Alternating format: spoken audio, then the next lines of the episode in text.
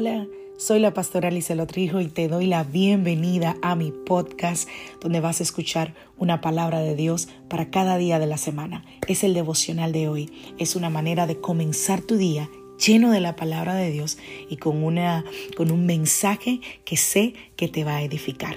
Dios te bendiga. Aquí el devocional de hoy.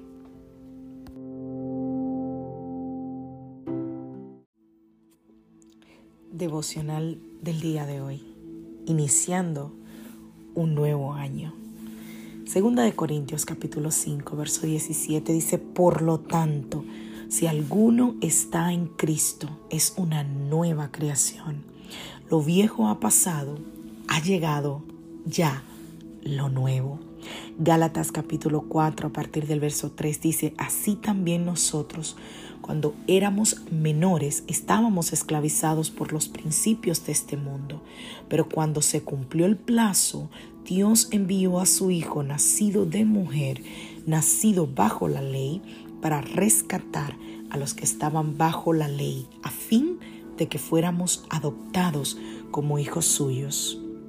Colosenses capítulo 1, a partir del verso 13. Él nos libró del dominio de la oscuridad y nos trasladó al reino de su amado Hijo, en quien tenemos redención, el perdón de pecados. Iniciamos un nuevo año. Hoy es el primer lunes del año 2022, un año que va a traer consigo muchas bendiciones, yo lo creo, pero también al mismo tiempo creo que va a traer consigo situaciones en las que vamos a necesitar de nuestro esfuerzo para poder superar, obviamente de la mano del Señor. Vamos a necesitar nuestra fe para poder vencer, para poder crecer y para recibir las respuestas del Señor para nuestras vidas. Y si algo quiero compartirte esta mañana es que antes de tomar decisiones este año o de planificar lo que vas a hacer, recuerda poner a Dios primero y luego todo lo demás. Así vas a poder planear tu futuro con los mandatos del Señor en tu vida. Y además vas a recordar todo lo que Dios ha hecho en el pasado, en tu vida. Y todo lo que Él puede hacer en el presente y en el futuro. Algo más, quiero animarte a dejar el pasado atrás el 2022 ya pasó. Y aunque querramos traerlo con nosotros, es un año que ya pasó. Disfruta las bendiciones y las victorias que Dios te dio y ya deja de un lado la tristeza, el dolor que te produjo quizás ese año. Y enfócate en lo que viene. Enfócate en lo que está por venir. No enfrentes un nuevo año lleno de dolor, lleno de tristeza, lleno de amargura, lleno de resentimiento. No creo que esa es la vida que tú quieres vivir. Enfrenta un nuevo año con optimismo, con gozo, con alegría. Piensa en un lienzo en blanco, sobre el cual, de la mano del Señor, vas a escribir una nueva historia. No cargues tu maleta de cosas del pasado. Deja atrás el pasado y empieza a caminar una nueva vida en Cristo. ¿Qué vas a hacer diferente este año?